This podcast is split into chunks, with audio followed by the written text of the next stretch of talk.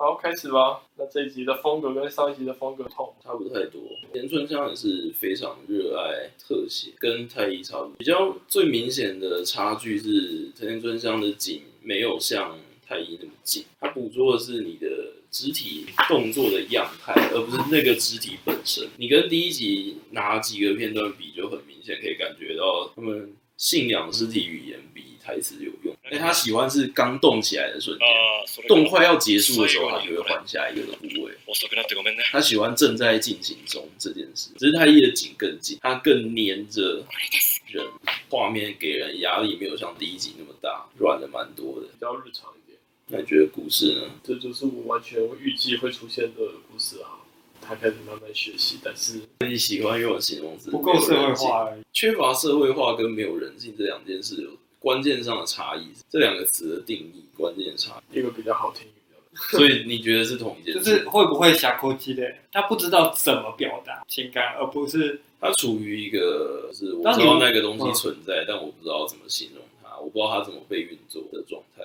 就是当你无法说出口的时候，实际上你也不理解它，但是你感觉到有，但你无法去描述。那你们会觉得他脚本里面重复关键字这件事很烦？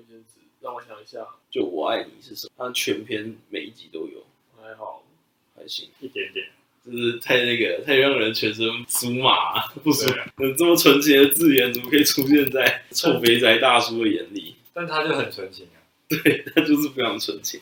刚刚大家其实笑蛮开心的嘛，他把工作一直失败这件事安排的比较幽默，哎，节奏挺好的，这些脚本节奏又比第一集还要再更好，对称，而且是循序渐进的，就是从很私人的要求到家长，然后到情人这种都有，就是每每个都给你切一点，然后就告诉你他每个都不行。我特别喜欢那个 哪里萨瓦达艾迪卡萨瓦。那个真的，那个真的很棒。尤其你看着他一个这么全部都像德国人的人设跟脸跟地图，然后他是开一个日文的冷笑话，就很好笑。哦，那冷笑话哦，是啊，就是你算拿什么家伙啊？啊，因为他称呼艾丽卡是前辈，所以他后面有加个敬称，就是我们爱拿你什么的，然后艾丽卡什么尾音是同样的。OK，所以那个你没有听出来，你没有听出来，还是觉得好笑吗？还是好笑，单纯表现他的这个个性，在故事里面不单纯是扣分点，他其实自己有稍微婉转的表达一点个这种个性发挥的某种好处。例如说，客人在无理取闹的时候，艾丽卡的反应是真的非常受伤的那种，但是他就是没有在 care 的。诶，你这样违法哦，啪，他就把人家压在桌上。平常做服务业遇到奥客，看那个非常解气。没有，艾卡对他的想法比较像是前期已经陷入那种嫉妒前辈都把工作抢走，然后自己在这里不知道要干嘛，某种有点迷失的状态啊。然后 Violet 的这个入场对他而言是在别人的身上重新看到初衷这件事。不过动画版里面自动人形它的典故的小故事还挺浪漫，我还挺喜欢这个精简有力。我一直想要他在讲人偶，还有自动人形服务，从口语到打字出来，然后彼此沟通。这个在当时代技术发展，就是文本载体的技术的进步造成的社会上的某种应对和不协调的地方，然后就体现在他们对帮忙打字的那个，他们把它叫做人偶，就是他们不认为说你口语到书写这件事情是人做的事情。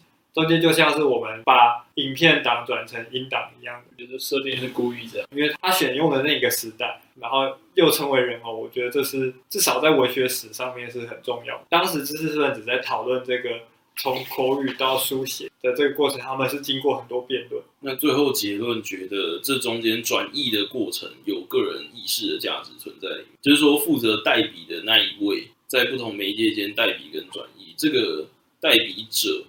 它是有文学价值。刚刚那些争论的最后，后来是有你把它写出来这件事情，但是就是这个是所谓原创性。他们对于原创性创造力的 author 跟 actor 的不同，两个翻译都叫做作者，但是 actor 是基督教中世纪的作者，然后 author 是现代的作者，就是对作品有拥有权威的那个作者。actor 的意思是一个转述者，就是像转转译者，或者是说。转档的那个概念，它是一个媒介，上帝透过它把上帝想讲的话转变成这个上帝代表是基督教社会的价值观。他们这个 Octo 这个作者不被认为是有原创性，文本的权威不在他，而在于这个社会。所以中世纪他们不会那么在乎到底是谁把这些东西写出来。所以他处在这个社会转变的过程，就是从 Octo 到 Arthur 中间，只是明明应该要是一个 Arthur，但是他却把它描述的好像一个 Octo。他确实后半会有作者行为的介入。Violet 经过相当程度的成长之后，他会开始接到一些工作，是需要代笔人协助才有办法完成的信件。有时候是你需要帮他重新打理文章的结构，或者是剧作家的委托，你要从旁旁敲侧击去引导剧作家写出他想要写的东西。这样子有算是从。第一个欧克特到第二个欧克特，就这部作品来说，从人偶变成人这件事情，是一个从 Octo 到 author 的过程。就是他虽然被认为是一个 Octo，但是他所做的事情其实是 author。在第二集就已经是了吗？还不太是，但是他们明明做的是 author，但是大家叫他们要做的是 Octo。你要做的是忠实把它传达，但是实际上你在做这件事情有很多美角，然后那些美角是属于原创性，就是帮忙修饰你的语句。帮忙考虑你跟收件者的社经地位的交往方式，这个算后者。Author，Author，就是我觉得他把这个矛盾显示出来。明明大家都认为他是没有原创性，但是你实际上要做的时候，你确实必须要有原，就是你必须要自己主观介入，是很重要的事情。你要这样才能够真正做好这个人偶的工作。代笔人偶后面的剧情会有还蛮多次的主观参与，才有办法。促成信件完成，有到主观参与，但是成为作者是书写的这个过程是一个，你不只是转达，你不只是传递别人的权威，你自己毫无原创性，你自己的书写这件事情本身是一个具有原创性的。这个剧里面比较大多数的状况下，对应的比较像是出版社编辑，他有能力去接收诉说方的。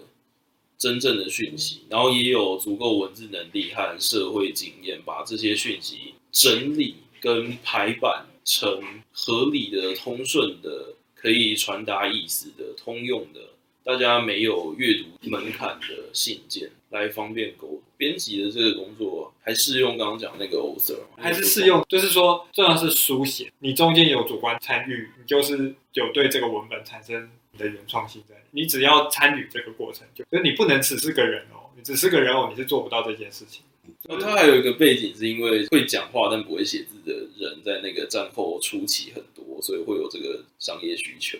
就台湾来说，不不是作为一个行业，而是比如说知识分子他们去学校读完书以后，他们要回来为乡里的代笔，那那个很多，超多。这个不作为职业的话，这个行为应该确实战后初期还蛮多。在日治时期就有奈何什么啊，他那种做医生啊，帮自己的里面代笔写信。对啊，他们医生不只是说我帮你看病，治医治这个病人的各种社会关系。因为在那个时期，这些东西的分工还远远远没有现在社会那么明显。对对对，士绅阶级需要负担的社会责任远比现在多。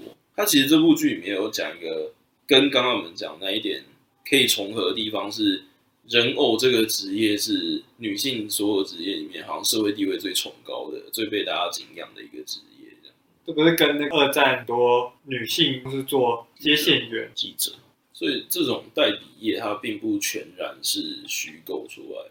还有稍加美化，确实在那个历史时代、战后或战时这个特殊的时空情境下，识字率还不够高。而且同时，你会需要有一个送件者，因为乡里的平民不一定有这个能力去跑大都市。要是我是金宝的话，我会觉得他第二个人。要是我是金宝的话，这是他会对这个地方不满。打信以后，他自己读得懂，然后再抱怨说：“这不是我想打的信。”哦，对啊，这是我刚刚，这是我接下来想讲的，就是这个剧情发展没有问题，但是它的细节有蛮多破绽。那一位生气的客人被。自动车、家用车工厂老板追求的那位客人，他的那个情境就是要怎样才有办法一个女性来这边请代笔，然后代笔在没有跟他确认的状况下就把信寄出去了。对对对，因为你之前已经先演了，他有确认，然后生气了，这边你又演他不确认就寄出去，就是很有点对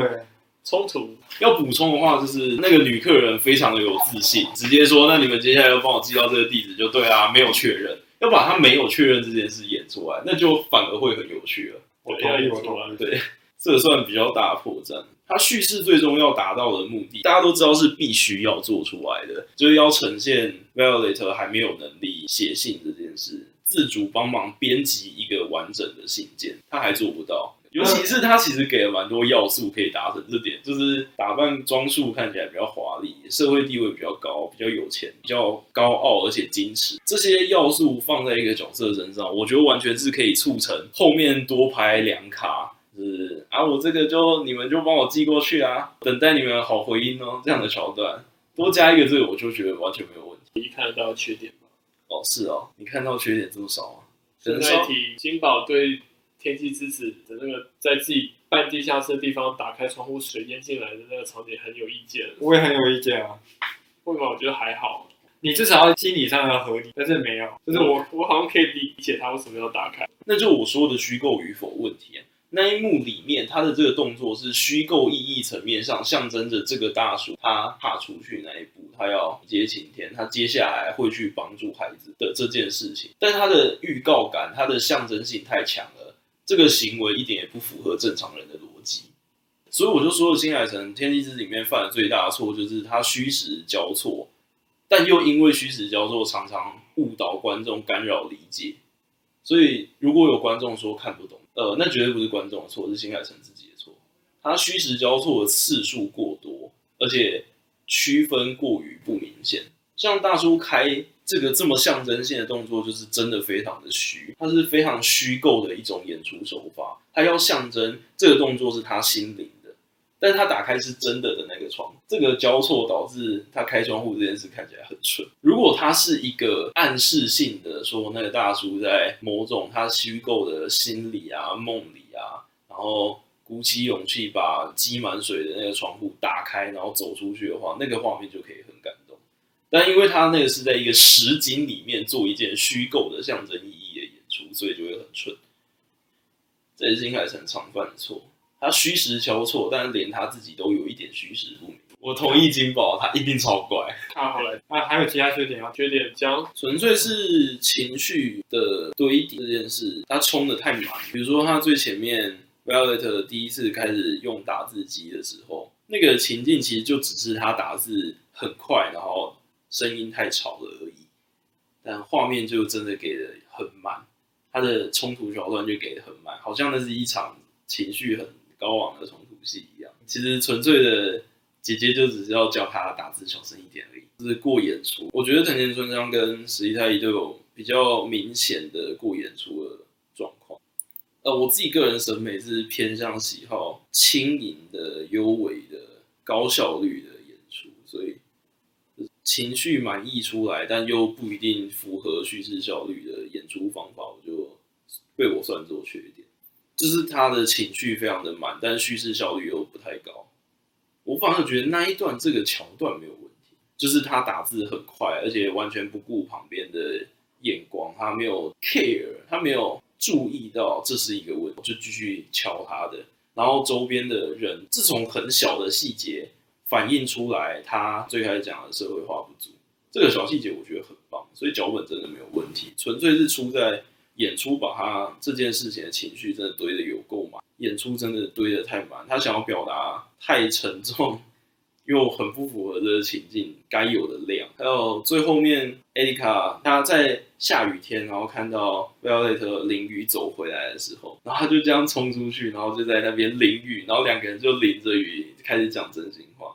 所以有必要这样吗？正常人看到会这样子冲出去淋，我也是觉得那有点过演出。至少艾丽卡要撑个，Violet 可以不要撑，但是。对，因为他的那个心理状态，他淋雨走回来这件事是可以理解。哦，艾丽卡那时候是，他也处于一个心情很不好，就是人很不好的状态，因为他是 连日被骂，然后原本要交给他的工作被 Violet 抢去，然后他就有点算了啦，人家不管了啦，然后结果 Violet 又砸锅。当时人是很不好，但是他人很不好这件事跟物理空间上他主动从房内。冲到楼梯外，然后跟着一起淋雨这件事没有足够的连接。不过并不是说我不喜欢这角色，我超喜欢戴眼镜的毛猿，太棒了。很可惜他后面戏份很少，我是对脚本唯一的怨言就是 A 卡戏份怎么那么少？只想看 Violet，我只想看 A 卡，太可爱啊，就很烦。